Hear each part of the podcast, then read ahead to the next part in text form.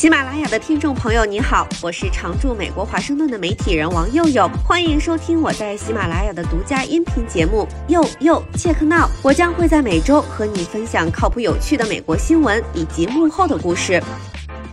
大家好，我是王佑佑。最近，美国汽车工人罢工，要求涨薪百分之四十，持续霸占美国各大媒体的头条。前一阵，一个史诗级的涨薪新闻冲上了美国各大平台热搜：UPS 快递小哥年薪涨到十七万美元。紧接着，抢不过人的亚马逊宣布豪掷四点五亿美元为送货司机涨薪涨福利。今天就跟大家聊聊美国的人力成本到底有多夸张，怎么就让富士康、台积电这些想在美国建厂的企业来一个吓退一个？去年夏天，美国通过了芯片法案，台积电很快就在去年年底宣布投资四百亿美元，在美国亚利桑那州建第一家美国工厂。美国总统拜登亲自站台说，新工厂将让美国再次成为顶级芯片制造中心。各路人士跟着摇旗呐喊，让人想起五年前美国前总统特朗普在威斯康星州给富士康站台的大阵仗。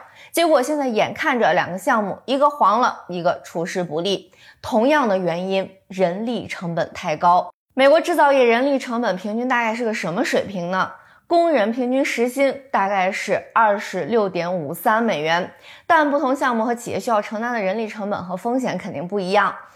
盘一下台积电和富士康的情况。台积电亚利桑那州的工厂主导产品是四纳米芯片，原计划是在二零二四年开始量产。台积电最新的营收利润报告说，因为美国缺乏具备半导体设施建设相关的专业知识人才和熟练工人，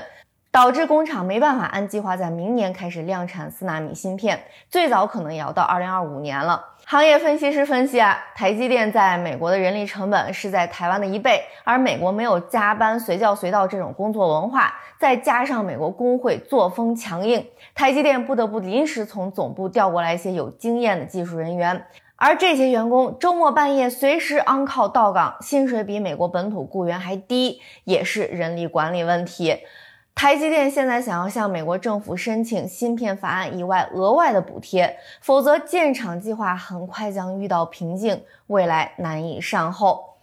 往北看，被特朗普称为世界第八大奇迹的富士康威斯康星工厂，原本计划在美国投建十点五代 LCD 液晶面板生产线，可以高效生产六十英寸以上尺寸的大面板。郭台铭一开始承诺给当地带来一万三千个就业岗位，但大张旗鼓破土动工之后，很快就没什么声响了。网上能找到的公开信息都是在说项目转换或者是停滞。在生产基地基建搞好的第一年，富士康就把十点五代先进面板生产线改为第六代成熟制成面板量产项目，但后来也没落地。接下来几年，这个工厂先后传出制造呼吸机、谷歌服务器、电动车以及 AI 八 K 加五 G 的生态系统等等产品，但最后这些个项目全黄了。到二零二一年，也就是投建五年之后，富士康跟威斯康星州最新改签的合作协议已经放弃了高世代面板制造项目，承诺的就业岗位也从一万三缩到一千五，最初承诺的投资百亿也只剩下六点七亿美元，只剩个零头。因为富士康发现高昂的人力成本让在美国生产先进面板。并不实际。富士康早期在威斯康星州计划雇的一千四百五十四个员工，平均年薪是五万三千八百七十五美元。而除了贵，当地政府在策划这个项目的时候有产业布局失误。本地不仅没有大量熟练工人，也没有跟富士康产业相关的上下游厂商，没形成产业聚集，大大增加了富士康的生产成本和难度。而除了薪资福利、专业人员短缺这些基本的人力成本，还有一个潜在的人力成本风险：美国本土强势的工会。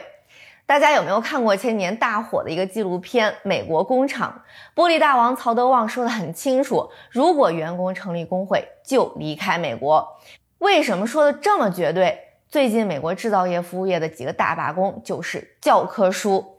这几天，在美国汽车工人联合工会的组织下，福特、通用、斯特兰蒂斯三大车企的十五万工人同时罢工，要求涨薪百分之四十。他们现在的平均时薪是三十二美元，涨百分之四十就是四十七美元，一天八小时工作下来就是三百七十六美元。同时，工会还要求提供固定福利、养老金以及四天工作制等等。这些要求目前被三家车企都拒绝了，因为这样一来，人力成本实在是太高了。如果满足工会的要价，每年的人力成本将会增加四百五十到八百亿美元。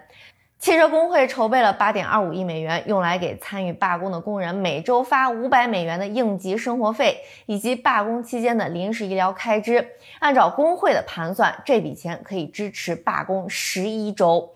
这段时间工人罢工不生产，又成了涨薪以外的人力成本。听到这儿，大家应该大概明白为啥高调宣布在美国建厂的台积电和富士康都被吓得腿软了吧？而人力成本只是美国重振制造业、芯片业的阻力之一。越来越分化的两党政治风险，美国制造业空心化、缺乏产业聚集，都是个顶个的难题。美国推出芯片法案后，除了台积电、美光、IBM 都宣布要投资几百上千亿美元在美国建厂，但时间线都是未来十到二十年。拜登现在拿着这些计划在选举季到处说，即使他明年当选。最后这些厂子搞不搞得成，也不关他的事儿了。政绩现在算上就行。欢迎业内人士在留言区分享你的洞见和观察。以上就是本期节目，我是王佑佑，欢迎在喜马拉雅订阅收听。佑佑切克闹，我们下期再会。